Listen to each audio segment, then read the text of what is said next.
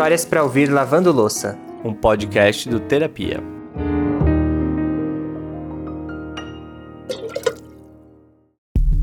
Eu espero que você já esteja na beira da pia, com a buchinha na mão, o paninho no ombro e pronto para ouvir mais uma história que do mesmo jeito que mexeu com a gente, acho que vai mexer com você também. Em 2018, a Elaine chegou no fundo do poço quando a mãe dela teve um infarto. E isso se somou ao fato de que um problema de saúde tinha impossibilitado a própria Elaine de ser mãe. E aí a junção dessas duas coisas fez ela explodir.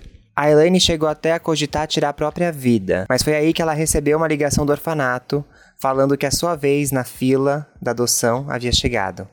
É ali que tudo muda. Era meu sonho de vida. Se alguém falasse assim para mim, você quer um milhão ou você quer um filho? Eu quero um filho, sabe? Ah, você quer um mundo, eu vou te dar um mundo em ouro. Você quer um mundo ou você quer um filho? Eu quero um filho, né? Eu sempre falei, eu quero um filho, eu quero ser mãe, eu quero ter a sensação de ser chamada de mãe, eu quero cuidar, eu quero acordar à noite. Eu sempre falei sabe? Eu, eu quero ir na festinha com meu filho, ele correr, eu quero ele fazer, ver ele fazer malcriação e eu brigar com ele. Essa questão da malcriação me trouxe até umas lembranças aqui. Mas vamos lá, gente, vamos para mais uma história. Bora! Eu sou o Lucas Galdino. E eu, Alexandre Simone, e esse é o Histórias para Ouvir Lavando Louça. Vocês sabem que toda história que a gente conta aqui acaba gerando uma reflexão que a gente leva para a vida.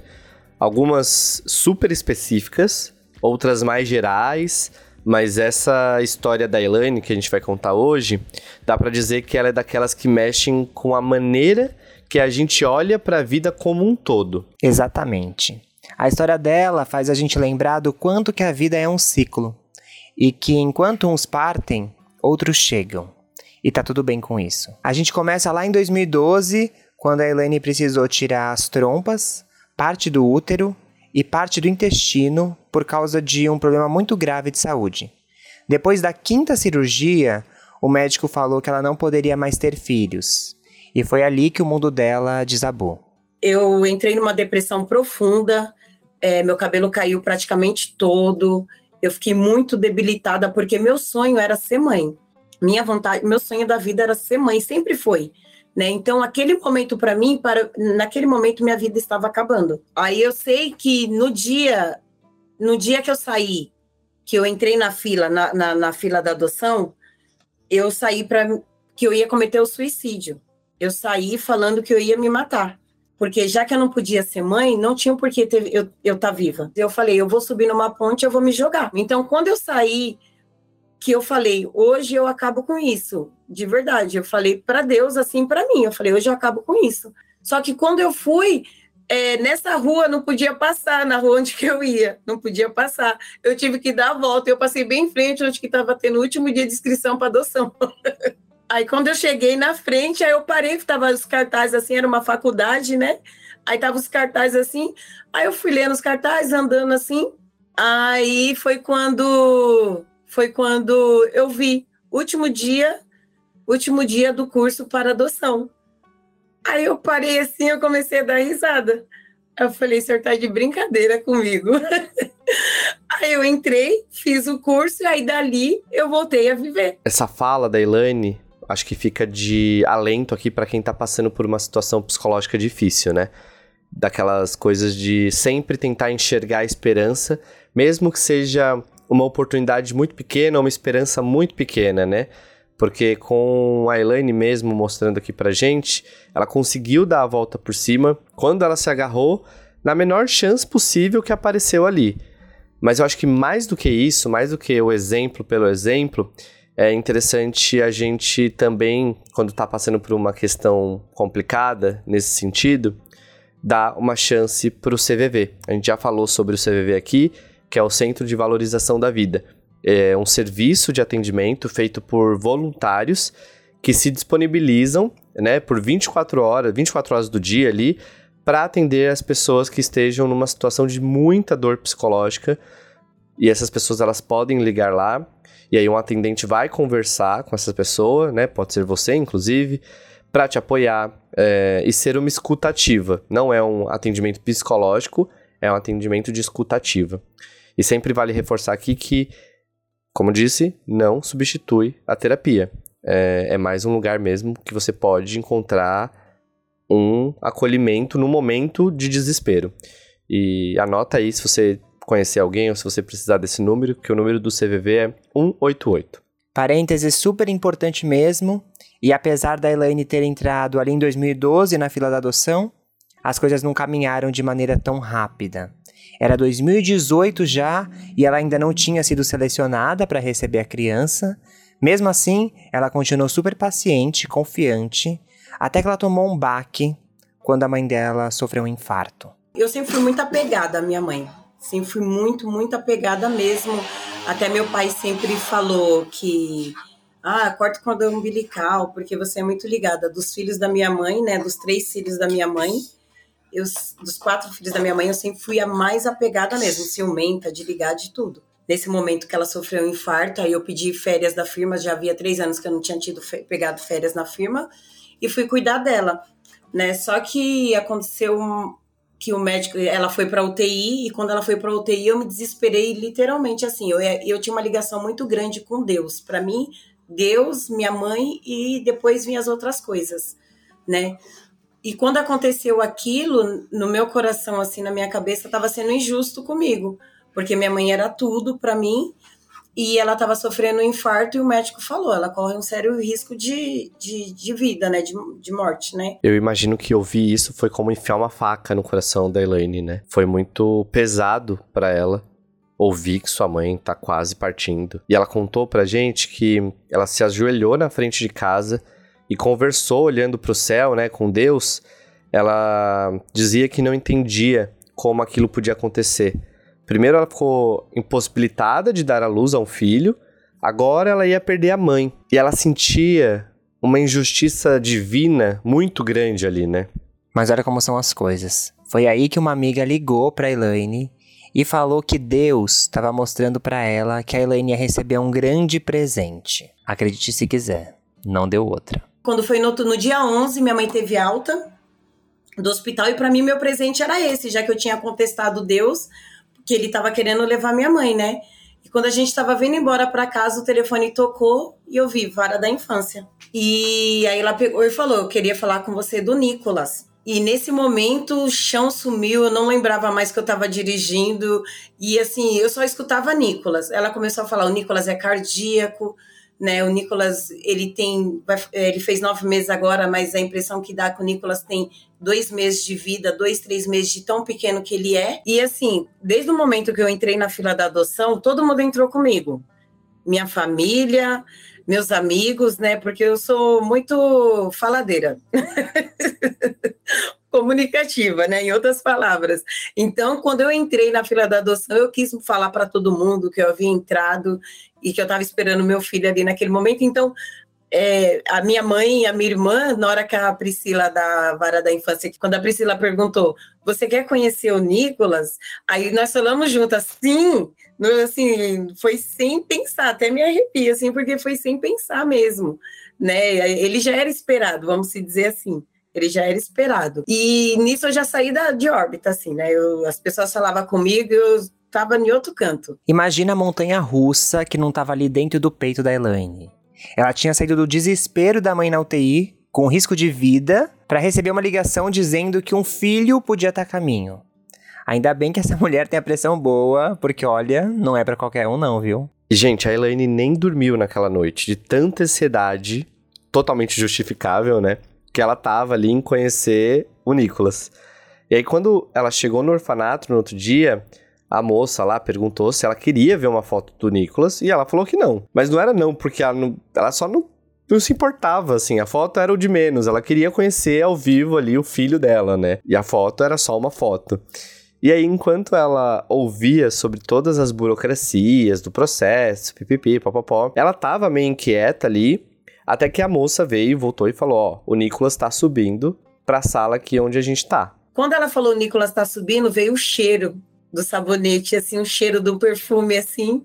E entrou aquele cheiro primeiro. Aí quando ela, quando ela chegou com ele, é que eu imaginava uma criança maior, né? Um pouquinho maior. Quando ela pegou e trouxe ele para mim, assim, a primeira coisa que ele fez foi olhar dentro do meu olho, que eu falo do Nicolas, olhou dentro da minha alma né? Ele não olhou no meu olho, ele olhou dentro da minha alma. E ali eu não imaginava nunca como que seria quando eu adotasse o Nicolas. Eu não imaginava.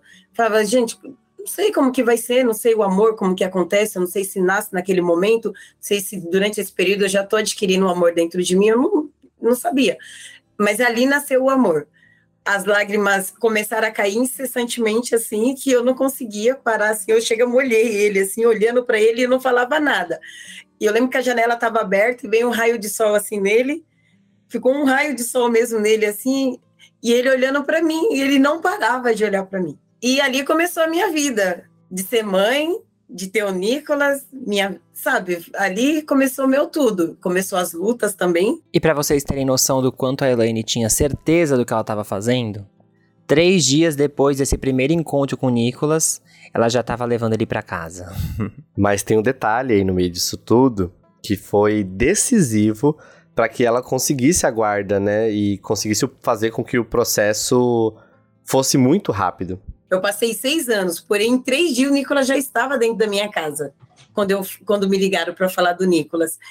E eu lembro que quando foi no segundo dia que eu estava lá com o Nicolas no colo, né, carinhando ele, era no final do ano, aí as, as pessoas iam lá para poder dar presente para as crianças do abrigo, né? Aí chegou aquele, aquele grupo de pessoas e veio um rapaz muito bonito, bem novo, do meu lado e começou a conversar comigo e perguntou: quem é esse bebê? Eu falei: é meu filho. Aí falou, seu filho? Eu falei, é, meu filho, mas o que, que ele tá fazendo aqui? Eu falei, tô esperando o juiz assinar. E ficou conversando comigo, ele falou assim, aí eu contei brevemente para ele, né, minha história. Aí ele pegou e falou assim, nossa, você é solteiro e vai adotar ele, mas como você vai fazer para criar ele? Eu falei, moça, eu vou te falar uma coisa se eu comer ovo, ele vai comer ovo, mas vai comer ovo com amor. Aí, quando eu acabei de fechar a boca e falar isso, chegou a Priscila, que ela estava lá também dando presente para as crianças. Elaine, coloca a mão nas minhas costas. Elaine, você conheceu o juiz? Aí eu fiquei assim, já não ouvia mais nada, porque quando você fala demais, você não escuta. Mas assim, foi bom, porque se eu soubesse quem ele era, por mais que eu não fosse mentir, não, não fosse falar, eu, eu não ia ser natural, entendeu? Quando ele já me perguntou assim, nossa, mas que, ele, é seu filho? Mas o que, que ele está fazendo aqui? Eu falei, estou esperando o juiz assinar. Aí ele saiu, deu um sorriso, saiu bem educado, não falou mais nada, saiu. E eu comecei a conversar com o Nicolas. Sua mãe, viu? Fala demais. Fui falar pro juiz, você vai comer ovo. Nisso, ele aí acabou a visita, ele veio, chamou a Priscila e falou assim: ó, pega o nome que ela vai colocar na criança e manda para mim ainda hoje. Aí quando falaram para mim assim, vem buscar o Nicolas, né? é, pra, pega, passa lá na vara da infância, pega autorização provisória para você vir buscar o Nicolas. Eu dirigia, mas parecia que eu estava no céu e fiquei pensando, meu Deus, o que, que eu vou fazer? O que, que eu vou fazer, né? Mas eu vou trazer, né? É meu filho agora. Tem aquela frase que diz que a coragem cria o caminho. E no caso da Elaine, foi bem isso que aconteceu, porque ela não tinha nada preparado para receber o Nicholas. Só que, para surpresa dela, os amigos e família fizeram um grupo secreto e levantaram um chá de bebê às pressas. Quando ela foi ver, ela tinha tudo o que precisava e mais um pouco. Tanto que ela ficou sete meses sem gastar um centavo sequer de tanta coisa que chegou. Essa rede de apoio é super importante. E no meio desse processo todo, teve uma outra grande surpresa que a Elaine recebeu. Vocês ouviram ela dizer que era solteira quando aplicou ali, né, para ser mãe. Ela ia ser mãe solo de uma criança adotada, mas sem que ela esperasse, uma pessoa entrou na vida dela, que foi o Renato. E ela falou pra gente, né, ela falou que brincava muito com o Renato, falando assim para ele, ó, você pode entrar na minha vida, mas você tem que saber que o Nicolas é sempre a primeira pessoa, a pessoa mais importante dela.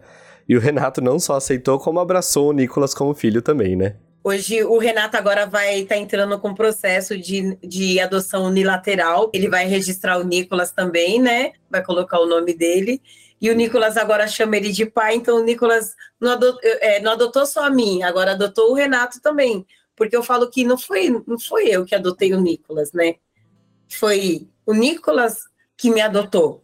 Foi o Nicolas que me salvou. Porque ele poderia ter tido um outro lar, uma outra mãe. Mas será que se eu, tivesse, se eu não tivesse me deparado naquela fila da adoção, eu estaria aqui hoje? É o que eu costumo falar para as pessoas.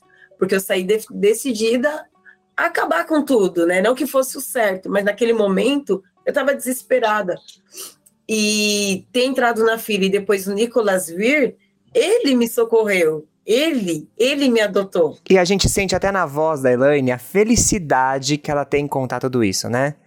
É muito bonito ver que foi uma reviravolta completa daqueles momentos de agonia que ela passou ali no começo da história que a gente narrou. E a gente falou lá no começo como era uma história que falava dos ciclos da vida também, né? E isso não foi à toa. Vocês lembram que o Nicholas chegou justamente no momento que a mãe da Elaine tinha acabado de ter um infarto, né? Pois bem, apesar dela ter continuado com algumas questões de saúde, a mãe da Elaine conseguiu curtir o netinho, né, o Nicholas, por um tempo, e as duas pontas ali se conectaram de quem estava partindo e de quem estava chegando. E foi ali que a Elaine percebeu que ela podia encarar esses ciclos da vida de uma maneira muito mais leve. Eu faço aniversário dia 10 de março, o Nicolas faz dia 7 de março e minha mãe fazia dia 8 de março. Por isso que eu falo que é um ciclo muito assim entre é, o amor que eu sempre tive pela minha mãe e a chegada do Nicolas porque eu, eu, eu acho assim, o, Lucas, que o Nicolas, Deus, quando eu, naquele momento lá atrás, quando eu questionei a Deus que Deus queria levar minha mãe, né, e eu só tinha minha mãe, porque eu era muito apegada à minha mãe, é, Deus não, não faz nada por acaso, né? É, ele me permitiu, sim, é, é, ele permitiu com que eu ainda vivesse com a minha mãe por mais dois anos, para que eu desapegasse da minha mãe e transferisse esse amor para o Nicolas. Eu acredito nisso. Você entendeu? Porque assim, se ele tirar, ele, ele conhecia meu coração, ele sabia do amor imenso, ele sabia da minha fraqueza também, vamos dizer assim. Então, ele, Deus sabe que se ele levasse minha mãe naquele momento, ele estaria levando eu junto. E não, eu acredito, eu acredito, não tenho certeza que não era isso que ele queria. Tanto é que ele me permitiu ficar mais dois anos ainda com a minha mãe e minha mãe próximo. Que minha mãe ia, minha mãe ia na consulta, é, mercado, tudo junto, tudo esse período junto. E assim, por isso que eu falo, minha mãe amou o Nicolas também, assim como a minha irmã, meu pai hoje é um barato sabe? É, é muito legal, assim. A gente fala aí, né, nesse finalzinho sobre as fases da vida. Isso me lembrou um pouco do livro que a gente lançou aqui, o primeiro livro do Terapia, A História do Outro Muda a Gente, onde a gente separou os capítulos em fases da vida que eu e o Alê a gente acredita muito que todo mundo vai passar, né? Como descoberta, como coragem, mudança, relações, propósito, enfim. E a gente sempre, nesses capítulos, a gente sempre escolhe ali, escolhe algumas histórias que nos ensinaram alguma coisa sobre essa fase da vida. E a história da Elaine é basicamente uma dessas histórias que ensina sobre justamente essas fases da vida que a gente sempre tá passando, né? E eu fico pensando quanto essa história tem a ver com o tempo. Às vezes a gente quer muito que aconteça alguma coisa e hum, num processo de ansiedade que é natural, a gente não entende que às vezes a vida tem um tempo específico para acontecer. Então a Elaine ficou ali, né, anos aguardando o Nicolas e talvez ele chegou exatamente na hora que ela mais precisava. E talvez também na hora que ele estava é, pronto para conhecer ela. É difícil isso, né? Quando, quando a gente está nos processos, compreender que às vezes a vida tem um tempo diferente do que a gente imagina. Mas eu acho lindo ver nessa história como as coisas se encaixaram e na hora que tinha que acontecer, aconteceu. No momento que ela, inclusive, estava precisando de mais carinho e conforto ali, né, por, por conta da mãe, veio a chegada do filho. E é isso. Muito obrigado, Elaine, por dividir sua história com a gente. Mais uma história inspiradora, do jeitinho que a gente gosta. E a gente vai encerrando esse episódio aqui, mas não antes deixar de passar aqui uns recadinhos para vocês. O primeiro eu comentei do livro, né? O livro já tá em pré-venda. Então você pode entrar lá no nosso site, historiasterapia.com e garantir o seu. É, na descrição do episódio aqui tem o link para você comprar o livro. O livro chama A História do Outro Muda Gente. Tá lindo, Inclusive, a gente fez alguns vídeos e alguns episódios especiais do, do podcast. É, vocês vão ver aí, vai sair às quartas-feiras. Eu, Ale, lendo a história das pessoas que estão no livro para elas e vendo a reação delas ali ao ouvir a sua história. Imagina só que emocionante, né? Então é isso. Tem o livro e também tem o Apoia-se, né, Ale? Isso, se você quiser continuar conversando com a gente sobre as histórias e conversar também com outras pessoas que estão de peito aberto para ouvir essas histórias, você pode entrar no nosso grupo do WhatsApp, que eu digo que é o grupo mais amoroso que existe. Hoje de manhã tava cheio de mensagem linda, fiquei todo emocionado. Para participar é só entrar no site apoia.se barra história de terapia. Ali você faz sua contribuição e já recebe o link. No grupo a gente manda também todas as histórias com antecedência para você assistir um pouquinho antes com exclusividade. Vai ser um prazer ter você lá. E é isso, na próxima terça a gente tá aqui de novo com mais uma história dessas que arrebatam o nosso coração, ó. Falei até chique. Obrigado pela sua companhia, um beijo grande e cuidem-se bem. Tchau.